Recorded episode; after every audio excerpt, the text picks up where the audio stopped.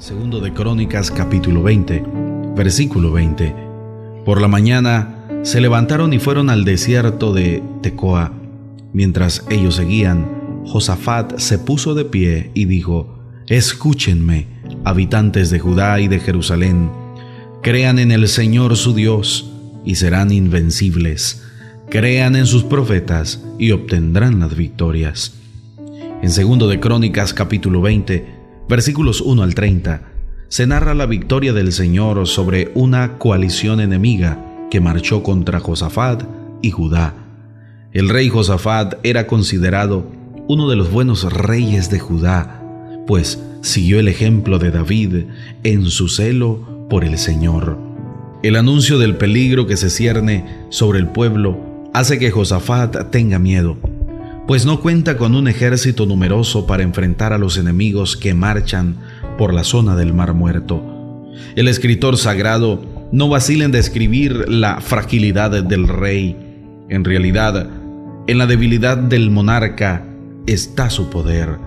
Su miedo lo llevó a buscar ayuda en Dios. Se enfatiza la dependencia del Señor en vez de confiar en los hombres. Otros reyes del pueblo de Dios en momentos similares, en vez de buscar al Señor, acudieron a reyes de naciones paganas y les fue mal. Al conocer la situación en que se hallaba, Josafat proclama ayuno y oración al Señor, exaltándolo como el Dios de los antepasados, el soberano del cielo y la tierra, que tiene tal poder que nadie puede derrotarlo. Luego, evoca acciones de Dios a favor de Israel, lo cual es garantía para el presente, y recurre a una promesa suya, pues sabe que el Señor es fiel y siempre cumple lo que promete. Enseguida expone la situación en que él y su pueblo se encuentran y finalmente pide ayuda al Señor. Después de orar, el Señor a través del profeta Jaciel da una palabra de aliento y de confianza. El mensaje enfatiza la confianza plena en el Señor, quien se hará cargo de la situación. Qué importante es seguir la instrucción que Dios da a través de su palabra. Si recurriéramos a la palabra antes de actuar, evitaríamos muchos fracasos y muchos sinsabores.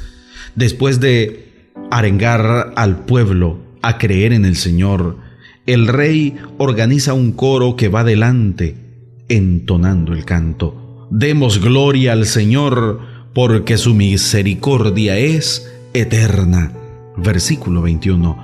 Tan pronto comenzaron a entonar esta alabanza, los enemigos fueron derrotados.